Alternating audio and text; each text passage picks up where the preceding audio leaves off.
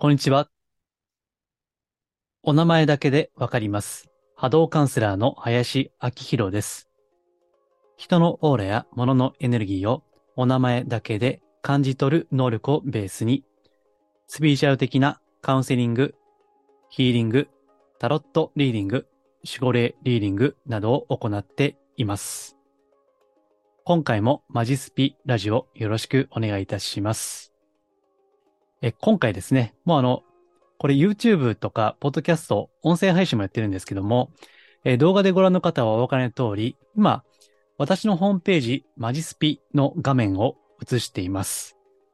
まあの、に2回に1回は、こういったブログの解説、まあ、7、8割そうですかね。えその説明を、この口頭でやっていますけども、あどうせだったら、あの、動画、ホームページを映してやろうということを思いまして、えーただまあ、この試みがどうなるかわかりませんので、えちょっとテストでやってみて、もし好評であれば、えーこの動画ですね、えー自分のホームページを映しながら説明をしていきたいと思います。ただ、音声だけでも十分ですので、えーあえて YouTube の動画を見ることなく、あの、隙間時間とか、家事とか歩いてる時間とか、それを有効活用していただいて、ご視聴いただければと思いますので、余裕のある方は動画で、えーホームページの実際のこの文章ですね、それをご覧いただきながら、え耳でも聞いていただけると、より理解が深まるんじゃないかなというふうに思います。まあ、あの、今後も続けるかどうかわかりませんが、えーご感想あれば、また、えーぜひコメントなどで教えていただければと思います。はい。えーでは、今回のタイトルですね。もうこれ、えっ、と、こういうふうに画面で映るんで分かりやすいですよね。動画だと。えっと、口頭で読み上げますと、世界平和の祈り入門その3ですね。え神仏、神仏ですね。神仏と波長を合わせ、合わすと自己肯定感が深まり、承認欲求による比較の苦しみから解放されるというタイトルですね。え同じタイトルでご覧の通りこのブログを書いていますので、もしよければ、これも概要欄にリンクを貼っておきますので、えー合わせてご覧いただければ幸いです。はい。では、本題に入る前にお知らせですけども、えーこれも画面でお見せすると早いんですよね。今ご覧の通り。今これ募集中って書いてますけども、えー11月の18日と11月の27日ですね、ワークショップを行います。えトランスパーソナル心理学体験ワークショップですね。で、ここをクリックしますとですね、この画面に行きますね。申し込みの画面ですね。はい。えこういった画面になるんですけども、えこれはトランスパーソナル心理学という学問的なスピリチュアルですね。ですから、まあ、あるのかないのか、ね、あの、よく言うスピリチュアル業界は何でもありって言いますけども、えそうじゃなくて、え学問的にこう、追求されているその知見ですね。えそれに基づいたワークショップを行います。ので、えー手足を動かし、五感を働かせ、イメージを駆使して体感で理解をしていくと。そういったワークショップですので、もしご興味あればですね、えーこのホームページ、このところですね、トップに申し込みのページありますので、ここからぜひご参加いただければと思います。はい。えーでは、本題に入っていきましょうか。えっと、まあ、ブログ全部これ説明すると長いんで、まあ、端折ってですね、説明をしていきたいというふうに思っています。で、今回はもうこのタイトルが、まあ、全てと言ってもいいんですね。えーもう一回言いますと、神仏、まあ、祈りによって神仏と波長を合わせる。そうすると、えー自己肯定感が自然と、これ大事ですね。自然と、無理することなく深まり、えーそして、えーその結果として、承認欲求ですね。私たち現代人を特に苦しめている、この承認欲求ですね。その苦しみから解放されていくという、まあ、これがもう全てなんですけども、えあとはまあ補足説明みたいなもんですね。はい。えなお、えこの世界平和の祈りのシリーズはですね、え多分、うん、そうですね、今5回目までやってますけども、ブログでは、おそらく7回か8回か、まあ、下手すれば10回ぐらいまで行くかなと思いますので、もしよければ合わせてご覧いただければと思います。はい。あ、ではですね、えー世界平和の祈り、まず唱えてから入りましょう。世界人類が平和でありますように。日本が平和でありますように。私たちの天命が全うされますように。守護霊様、ありがとうございます。守護神様、ありがとうございます。といった文言ですね。はい。えー、これ多分録音できてるな。大丈夫だな。前回あの、録音忘れたので、多分大丈夫だと思いますが。はい。では、えっ、と、順番に行きますね。はい。えっ、と、この私たちの世界、この地球の世界というのはですね、うん、比較される世界なんですよね。まあ、これはもう、あの、私たちのこれまでの人生を振り返っても、もう、周りと比較される人生だったですよね。え、ブログにも載せていますけども、それは、まず、偏差値ですね。偏差値から始まり、あと、まあ、ブログには書いていませんけども、私は特にあの、運動神経が鈍かったんですね。まあ、身体能力がなかったんですよ。なので、50メートル走ってね、小学校の時ありましたけど、中学校の時もあったかな。えっと、下からいつも2番目か3番目なんですよね。めっちゃ走るの遅いんですね。だからそこでも比較をされていて、で、運動会は、まあ、これはあの、いいか悪いかさておきですね。えー、その、タイムが速いもん順と低いもん順で、その、まあ、仲、仲良くね、走るというのがありました。まあ、これは見方によっては、悪平等とも言えますね。えー、この世の中っていうのはやっぱり競争ですよね。それは。普通はですよ。このスピーチャー的な世界はさておき、普通の、えー、ビジネスの世界とかね、まあ、ビジネスに限らず、やっぱり比較競争っていうのはあるわけですね。オリンピックでもやっぱり比較競争ですね。えー、スポーツの世界はすべてそうです。で、えー、そこでですね、もう評価、比べられるわけですよね。で、これを相対的な評価ですね。相対。まあ、相対っていうのは比較検討されるということですね。えこれが相対評価であると。で、それに対して、この、うん、スピーチャルの世界とか、あるいは神や仏の世界っていうのは、えここにも書いてますけども、絶対ですね。絶対の世界なんですね。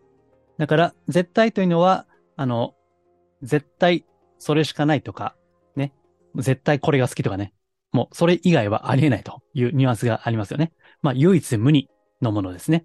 これを絶対というわけです。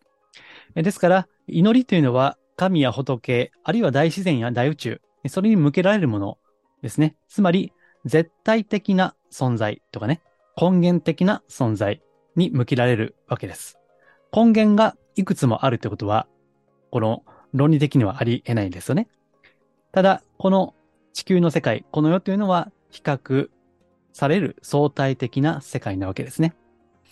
まあ、ただですね、あの、例えば偏差値というのも、今自分の学力がどの辺にあるかということだったり、あるいは、え志望校に受かるためには偏差値は足りているんだろうか、足りていないんだろうかというですね、やっぱり自分の、こう、場所を知る指標になるわけですよね。だから別に、それが絶対ダメというわけではないわけです。うん。それを活かして、あ、自分の課題はここだなとか、もうこれはクリアしたなということが分かれば、それはいいことじゃないですか。えー、けれども、まあこれ私が特にあの、進学校の出身だったので、うん、まあ通説に経験はあるんですけども、やっぱりこう、うん、偏差値が低いとかね、あるいは、あの、テストでも順位が出たんですけども、私はもう勉強は、えー、高校1年生でドロップアウトしました。まあこれ話せば長いんであんまり言いませんけども、まあ、受験という世界に対する、まあ、根本的な疑問ですね。まあ、それはもっと言えば、この世界に対する不信感にもつながっているわけで、えー、それが今にもあるわけですね。まあ、それはさておきですね、えー、その偏差値的な世界を放棄してしまった。えー、それは、それによってまるで偏差値の高いやつが、成績の順位が高いやつが偉い、立派であるですね。まあ、それはもう、まるでスクールカーストのようなね、うん。そこで人間としての地位まで決まってしまうような、そういった空気ですね。まあ、はっきりとは言えないが、そういった空気があったわけですね。うん。私はまあそういった空気が嫌いで、まあ特にその進学校、まあ高校なんですけどね、そこで過ごした3年間というのは、いかにそこから逃避するかというような3年間だったとも言えますけども。で、ただまあその比較、競争するというのは、健全にあればそれは成長であり、発展をもたらすものではありますが、えそれにとらわれてしまうと、劣等感とかね、え自分は人間としてダメだとか、えそういったことがあるわけですね。え実際、ブログにも書きましたけども、え私の当時の後輩ですね、え高校生の時の後輩が自殺をしたわけです。えそれは聞くところによれば、成績不振に悩んでいたということですね。まあもう、ね、え、だいぶ前の話ですけれども、うん。なんか私はもうその時からこの受験の体制に疑問を抱いていましたので、その自殺の現場ですね。え、そこに通ってお花を手向けた記憶があります。えー、去年実家に帰ったんですけどね。まあ、そのたまたまその現場を撮ることがありましたので、えー、少し立ち止まってですね、えー、冥福を祈っていた。まさに今回の祈りですね。えご冥福をお祈りしていたわけです。まあ、それに限らずですね、例えば、うん、会社の世界でも、まあ、成績ってありますよね。私は特に約10年間営業をやっていましたので、営業の成績が出るわけです。それはね。まあもう数字はごまかせないわけですから、逃げも隠れもできない。でそこで、まあこれは前にも言ったような気がしますけども、え営業成績が不振で、まあ当時の上司からね、まあお前はゴミだと、社会のクズだと言われたこともあります。はい。あの、パワハラが言われるちょっと前の時代ですね。うん。まあ今となっては良い経験ですよ。それはね。え、まあ、それはさておきですね。特にこの比較競争。うん、これはまあ最近ご相談ありましたけどね。まあ、婚活もそうですね。婚活ね。まあ、これは、まあ、だいぶリアルですよね。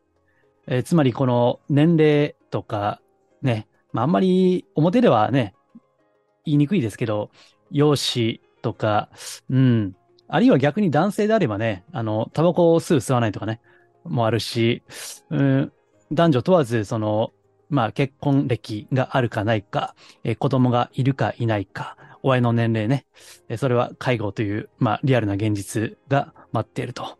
そういったことで、無意識のうちに、まあ、比較をしているわけですよね。えー、この人はいい悪いというのは、まあ、これは無意識じゃないか。婚活の場合も意図的に意識して比較をするし、あるいは自分をまた比較される立場なんですよね。だから、すべてがこう、数字に換算されたり、え市場競争の中にこう組み込まれてしまうような、まあ、これが資本主義の世界ですよね。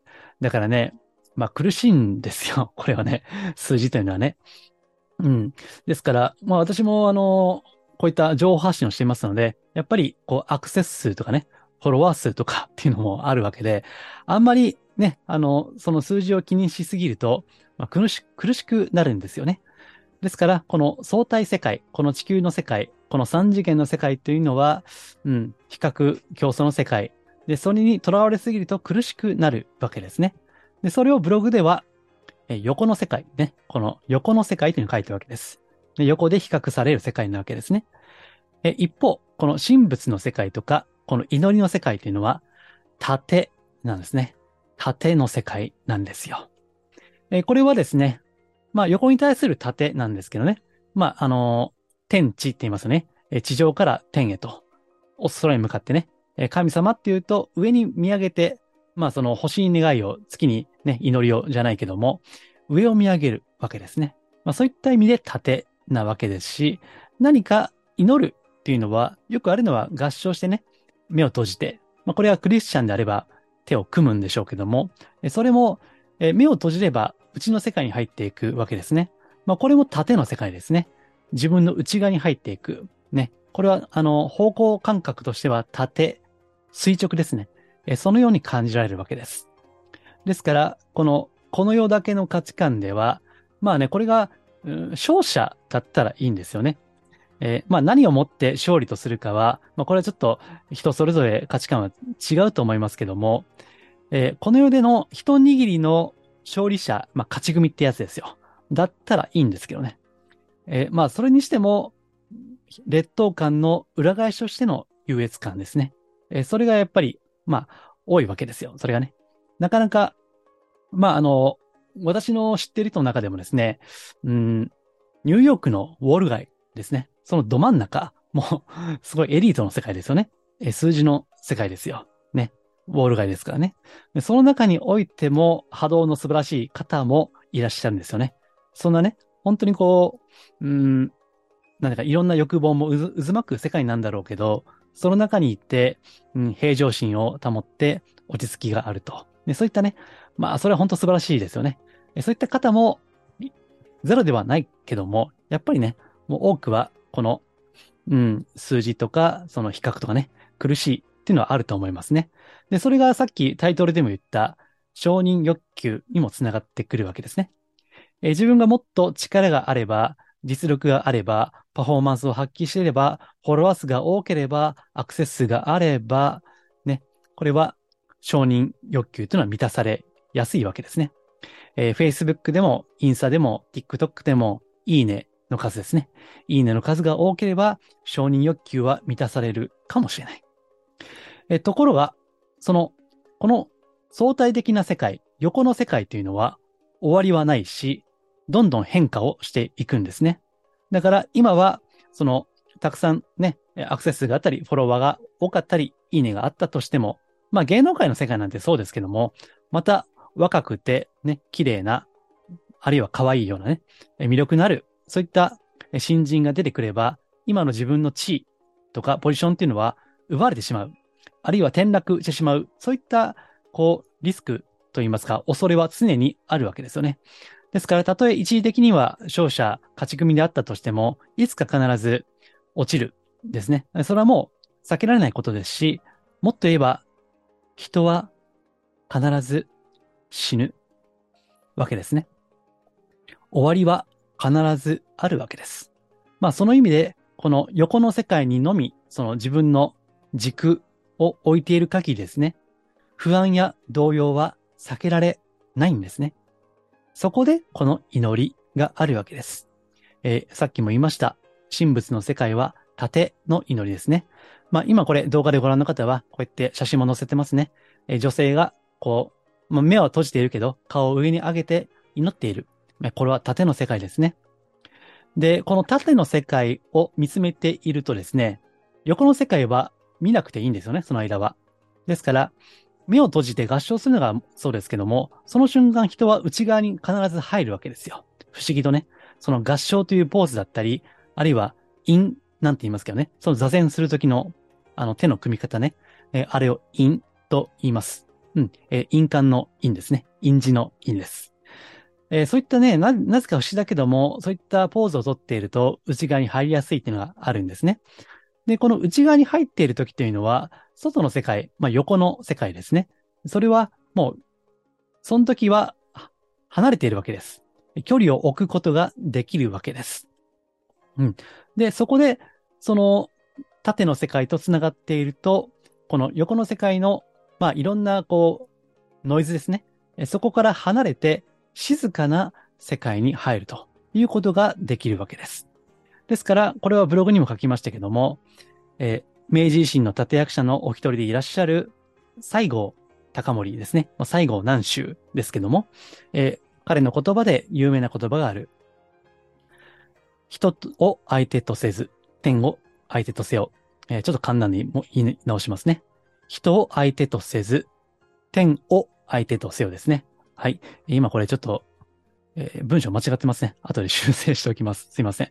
で、これが、えー、言い換えれば、敬天愛人ということですね。え天を敬い人を愛するという、えー、敬天愛人という言葉になっているわけですけども、これは西郷さんが、まあ、座禅をね、え、すごい、あの苦しい時代ですね。え島流しにあった苦しい時代に座禅を組んでね、そこで己を磨いたということですね。まあそんな経験が裏打ちされた言葉ですから、まあ非常にこれは重みのある言葉かと思います。そうして、うん、単にね、その祈りというのは神社に行って、こう願いを叶えるとか、何かその引き寄せの法則的なものではないんですね。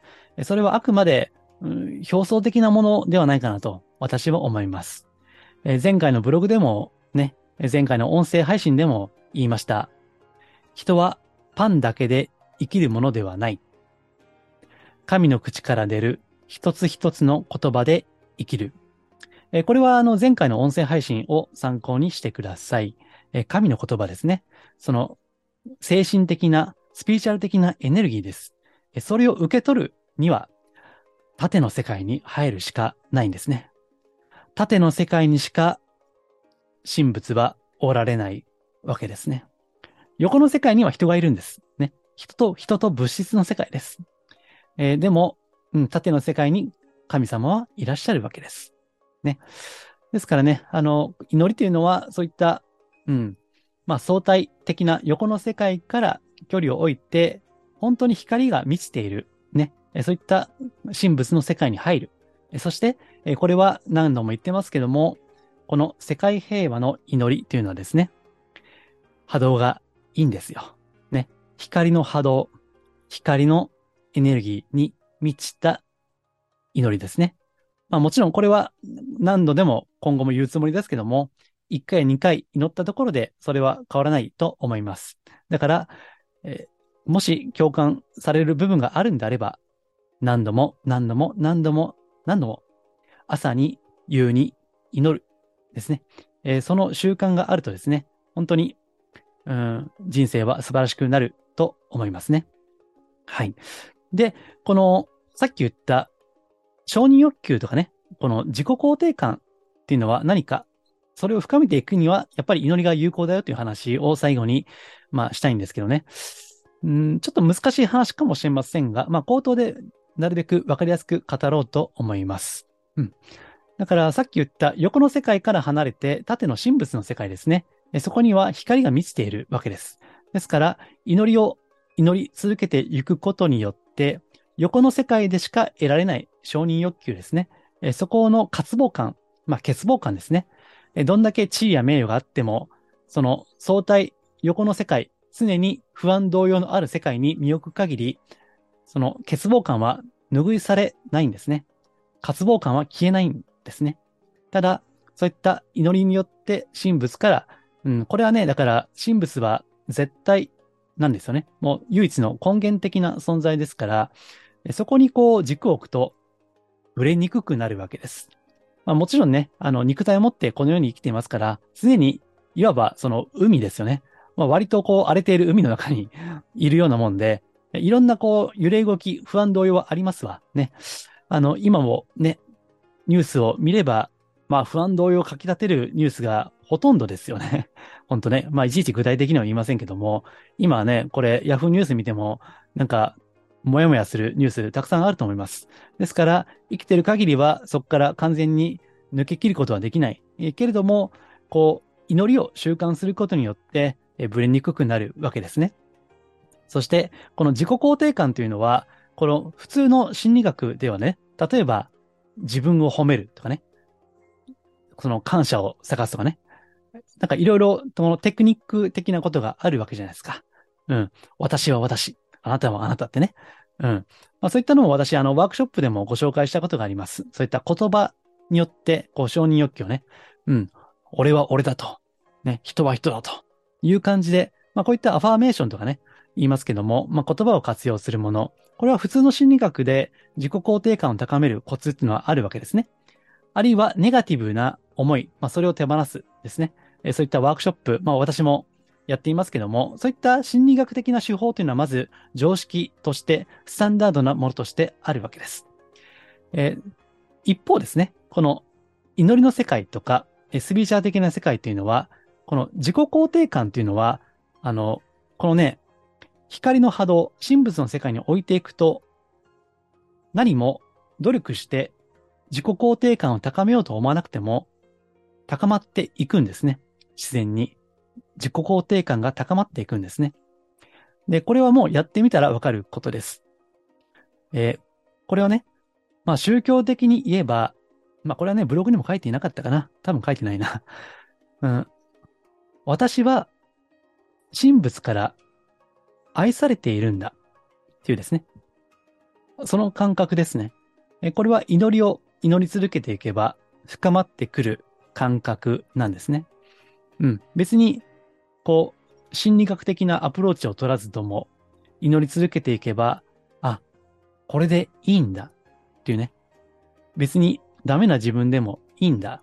いや、いいとか悪いとかじゃなくて、これでいいんだっていう理屈抜きの感じですね。無条件の、こう、肯定感ですね。だから何があれば素晴らしい。ね。えー、このトラウマを手放せば自己肯定感が高まるとか、そういったことじゃなくて、まあそれもアプローチの一つではあるけども、根源的に、こう、神、我と共にありということですね。なんか、ごめんなさいね。こういった表現するとね、入門としては難しくなるんだけども、まあ、ちょっと理想的なこと言っておくと、えー、神、我と共にありとかね。で、仏、ね。仏は常に我と共にいますということね。えー、ちなみにあの、またこれ難しくなるんですけど、座禅の座っていう字がありますよね。座禅の座ってね。あれはその漢字の語源的には、人とね、人は自分ですけど、自分と仏が一つになっているということを見たいですね。この漢字の語源的にはね。だから、そうやって、うん、まあ祈りでも座禅でもアプローチはね、いいんですけど、何でもね、自分に合った方法を取ればいいんだけど、もしこの祈りに共感される部分があるとすれば、祈り続けていくことによって、この自分ですね。自分の中心です。ね。自分の中心と深くつながることによって、実はその自分の中心っていうのは、うん、この仏性とも言いますけどね。仏のせいですね。うん。まあ、神我とも言います。難しく言えば。ね。えー、神の我って言いますけどね。自分の中心と深くつながっていくと、そこは神仏ともつながっている世界であると。ですから、これはもう簡単にはできないけど、祈り続けていくことによって、この自己肯定感、深い深い自己肯定感ですね。無条件の肯定感です。だからそれは、えー、究極的には絶対肯定なんですね。さっき言いましたね。えー、神のとか、その仏の世界っていうのは絶対であると。その相対、比較競争される世界じゃなくて、根源的な唯一無二のものであると。その絶対的なもの、絶対肯定と言いますね。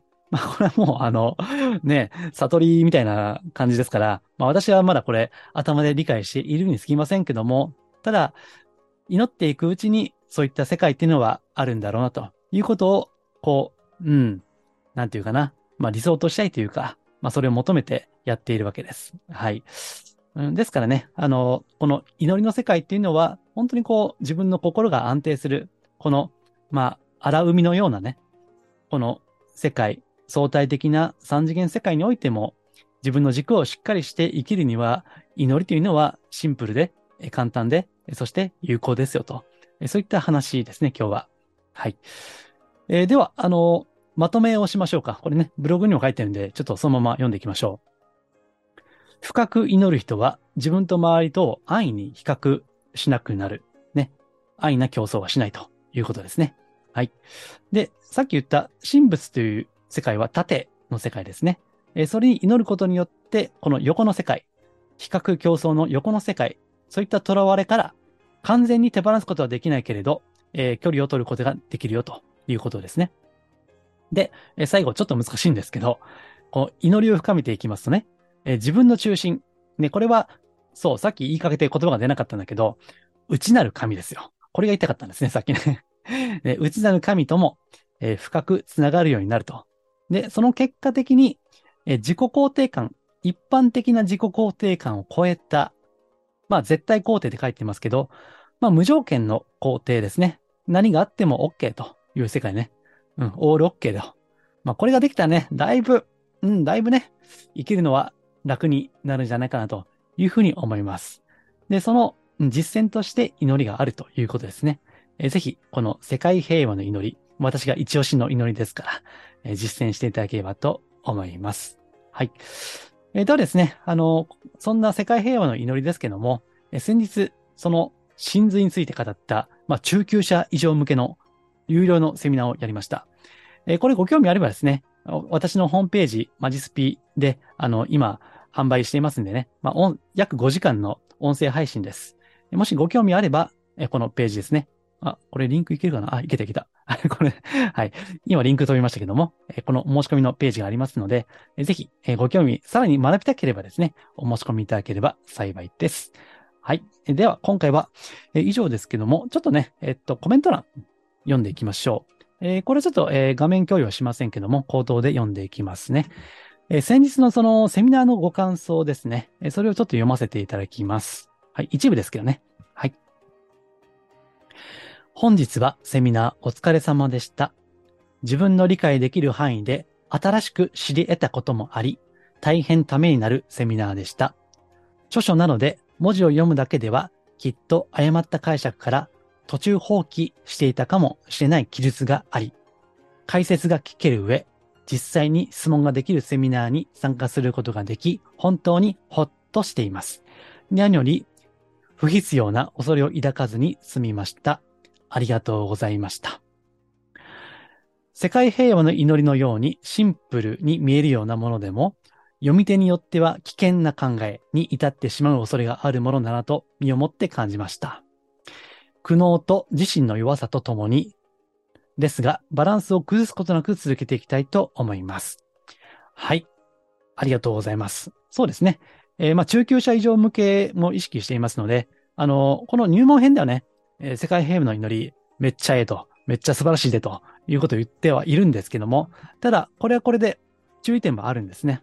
うん、まあ、これはね、ちょっと細かい話なんで、えー、この表のブログとかこういった音声配信ではあまり突っ込んではいませんけども、実は細かく見ていけば注意点はあるんですね。で、完璧なものはないです、それは。完全無欠なものはないんですね。うん。私は世界平和の祈りすごい好きだし、この創始者でいらっしゃるゴイ先生、すごい尊敬してるけども、でも、まあこれはね、ちょっと不敬、不損かもしれないけど、完全無欠ではないんですね、それは。うん。だからそれで神格化するというのはまた違うと思います、それは。私は、たとえそれが尊敬する方であっても、自分の頭で考えて批判的に見ていきたい。そして、もし、あ、これはどう考えても違うなということであれば、改めていきたいですね。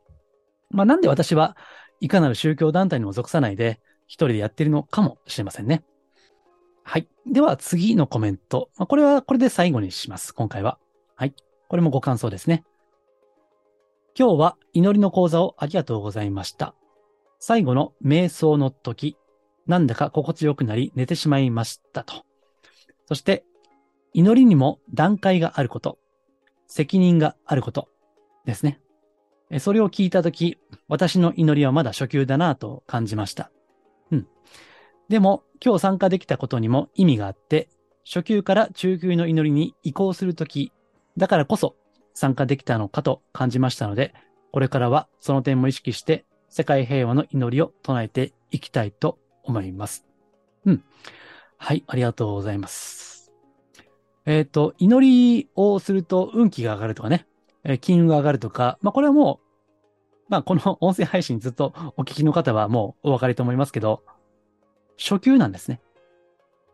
自分の運気を上げる。それはもう初級です。神社に行って願い事をする。それは祈りの初心者です。はい。そうじゃなくて、責任があるわけです。祈る者の責任ですね。それをこの中級者以降の講座では語りました。まあ、つまり、うん。まあ、世界平和、ね。世界人類の平和を祈ってるわけだから、自分のことだけ考えるのは初心者、初心者だよね、ということなんですね。簡単に言えばね。まあ、もうちょっと、あの、講座では詳しく語っていますけども、うん。こういったね、あの、祈りにも次元っていうかレベル感があるんですね。だから自分のことだけ祈っていれば、それはあくまで入門ですね。初級です。ただ、もっともっと深い世界があるし、そして責任もある。ね。まあ責任というとちょっとやっぱ重たいですよね。ところが、その重たい世界っていうのが祈りの深い世界です。えー、これを理解して初めて中級者以降に行けると思いますし、まあ私は自分で上級者かどうかわかりませんが、まあ少なくとも中級レベルの入り口に立っているつもりではあります。はい。え、あの、ありがとうございました。まあこれはまた講座はやっていきたいと思いますので、もし機会あればですね、またこういった場でもご案内したいと思います。はい。え、あの、ありがとうございました。また次回以降も世界平和の祈りについて、えー、入門編として解説をしていきたいと思います。このマジスピラジオは、真のスピーチャル、また、脱、お花畑スピーチャルをテーマに配信をしています。より詳しいことは、毎週末送っているメールマガジンでご案内、ご紹介をしています。ご興味あれば私のホームページマジスピをご覧いただければと思います。では、今回は以上です。ありがとうございます。